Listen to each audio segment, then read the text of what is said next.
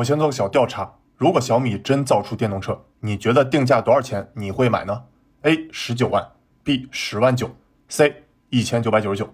其实我还挺心疼演唱会上感冒的年轻人雷军啊，真是肉眼可见的疲惫，但丝毫不减他宣布小米造车时的坚定决心。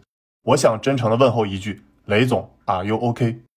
虽然我不直接认识雷军啊，但我从熟悉雷军的神秘大佬口中得知，雷军是他认识所有人中最早财富自由，但同时也是意志最坚定、最能折腾的人。那今天我就从三个方面来谈谈，为什么小米必须造车，雷军不怕翻车。我是小丹尼，谈车说科技。先说雷军这次造车决心有多大吧，从三点就可以看出来：一、钱。两年前雷军说小米要 all in AIoT，当时说五年要投入一百亿元人民币。而这次造车呢，光是首期就要投一百亿人民币，十年呢要投一百亿美元。雷军直接干翻两年前的自己。二全资子公司，不像之前只是投资未来小鹏了，这个我之后详细讲。三人，雷军要亲自带队，担任小米智能电动汽车业务的 CEO。虽然雷军在演唱会上说小米调研造车六十五天，但其实他和电动车眉来眼去已经很久了。那我就先帮大家梳理一下小丹尼雷军造车关键时间轴。二零一三年，雷军就两次面基网友马斯克，开始关注电动车。他自己呢，也成为特斯拉的资深老韭菜。其实呢，对于雷军这种大佬中的巨佬来说，买一辆韭菜牌的特斯拉，比我买一辆爱玛电动车还轻松。韭菜车只是雷军调研行业的工具而已，跟我们只能在宅务区调研投俩小硬币类似啊。紧接着，刚从特斯拉调研完的雷军，马上就成为未来汽车的第一个投资人。估计马斯克现在想起来也直呼内行啊。这个来自东方的年轻人真是不讲武德。李斌愿意个人投资一点五亿美金去造车，那这次呢？雷军造车决心可是更大了啊！我记得当时最逗的画面是，雷军为未来站台时吐槽了一波未来的语音交互不好用，还是推荐自家的语音助理小爱同学。小爱同学，你觉得雷总这波操作溜不溜？六六六，太溜了！其实雷军和未来汽车关系一直很暧昧啊。未来老板娘还发过和李斌加隔壁老雷一起吃盒饭的照片。小尾巴用的一直都是小米手机，这下你知道是什么原因了吧？这还不算啥，让马斯克更想不到的是，雷军的小米集团在二零一九年十一月还参与了小鹏汽车 C 轮四亿美元的融资啊！我在之前讲小鹏汽车的视频里就说过，马斯克在推特上经常阴阳怪气，小鹏汽车是小偷汽车。那何小鹏呢，也在朋友圈回怼过去。其实我一直觉得这画面颇具浪漫主义的幽默色彩。马斯克和小鹏在不同的社交网络上互怼。那网友呢，忙前忙后的帮忙传话，而背后笑嘻嘻的却是雷军。去年小米还发布了年轻人的第一台兰博基尼，虽然这玩意儿也是电动车啊，但是卡丁车，速度是挺快的，还能漂移。几个月前我在影视飓风那儿还试过开两圈，非常刺激啊！不知道这次梦幻联动是不是也给了雷军造车的信心啊？而且小米目前共投资三百多家公司，据说其中包括了四十多家芯片公司。那小米投那么多的芯片企业。肯定不只是为了小米手机，你懂的。好了，聊完了小丹尼雷军造车关键时间轴，接着说第二点，手机创新有限。我在之前小米为什么难冲高端的视频里讲过小米商业模式漏斗图，说明了小米手机是小米最重要的流量入口，逐渐转为 AIoT 上，比如各种设备内嵌小爱同学语音助理。那目前呢，小米手机的量级是每年销售一点四六亿台，那 AIoT 连接数是三点二亿台，这就是已有的小米流量入口的数量了。换句话说，就是如果小米抓不住手机和下一代互联网的流量入口，之后做再多的互联网服务也是白搭。所以啊，小米才会牺牲硬件利润率去换流量入口的数量。小米的销量目前是全球第三，Mix Fold 折叠屏只卖九千九百九十九元。小米硬件综合利润率永远低于百分之五。那这一点呢，是借鉴了 Costco。这个等我以后讲电商零售时再详细聊吧。你们感兴趣吗？然而大家都知道啊，手机作为目前最主流的硬件流量入口。创新的空间已经极其有限，变来变去呢，无非是屏幕更好一些，摄像更美一些，充电更快一些。那这次 Mix Fold 折叠也算是手机形态上有所小突破，但本质仍是介于手机和平板形态之间的产品。华为和三星之前也都玩过了，相比汽车产业来说，格局小了。你肯定会纳闷啊，为什么雷军这次在小米演唱会上如此高调地宣布了小米造车计划？确实啊，雷军这次完全不像他之前刚创立小米时。都是先苟着，低调做 MIUI，生怕告诉大家自己又创业了。原因也很简单啊，雷军通过这次高调的演唱会，不仅是让自己坚定决心没有退路，而且还鼓舞了大家的士气。更重要的是，为之后的小米造车招兵买马、吸引人才做了很好的铺垫。毕竟造车的难度确实太大了啊！难度在哪儿呢？我就简单做两个对比吧。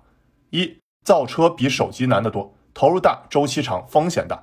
虽说手机也可能爆炸，比如三星的 Note 7，但汽车呢，要是出问题，那可是人命关天。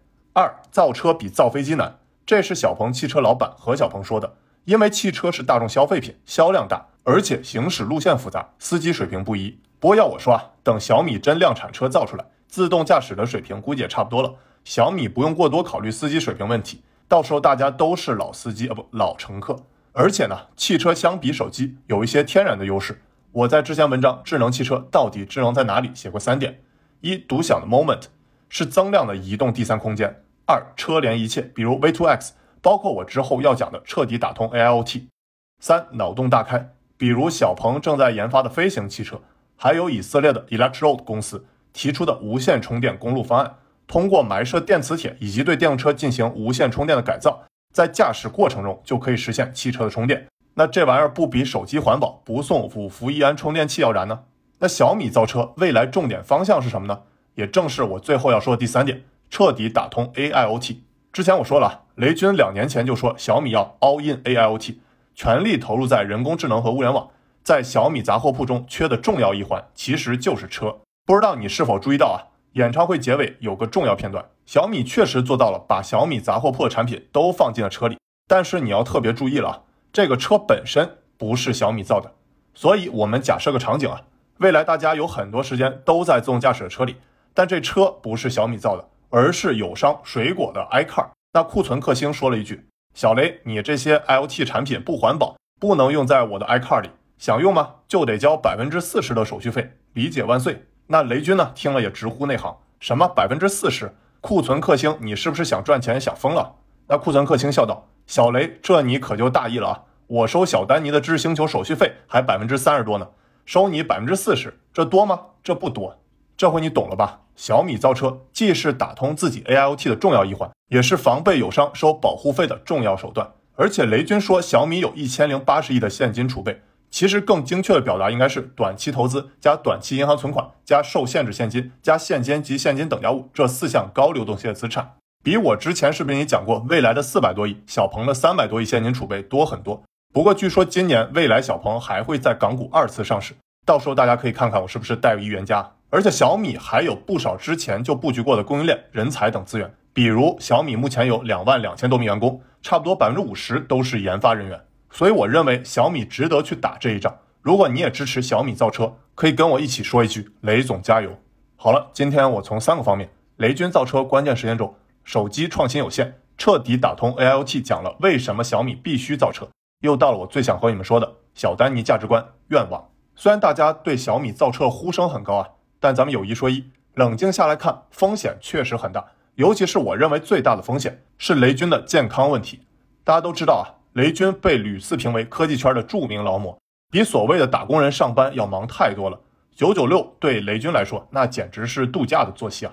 但另一方面，我看过很多遍雷军所有的公开演讲，经常看他很疲惫啊，黑眼圈是家常便饭，一看就是经常熬夜加班。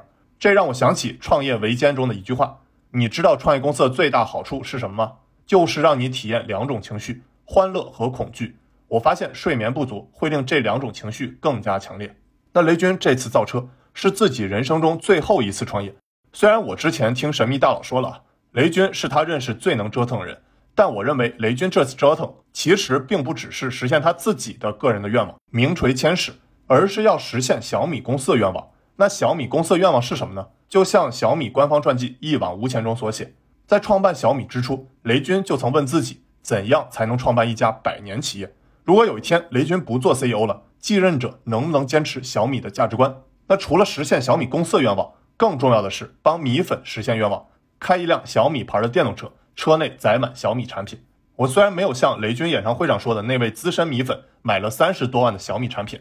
但我至少也买过十万以上的小米产品。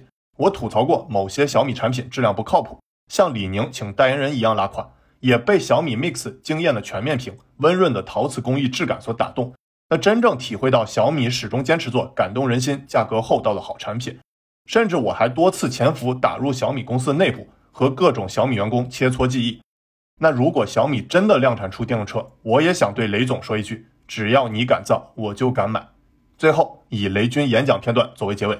我是小尼，坦诚说科技。如果你认为本期视频对你有帮助，别忘了帮我点赞关注。之后视频我还会继续聊小米、华为、苹果等科技公司，还会关注特斯拉大战电动三傻。欢迎你和我一起关注。Tax 两位带回见。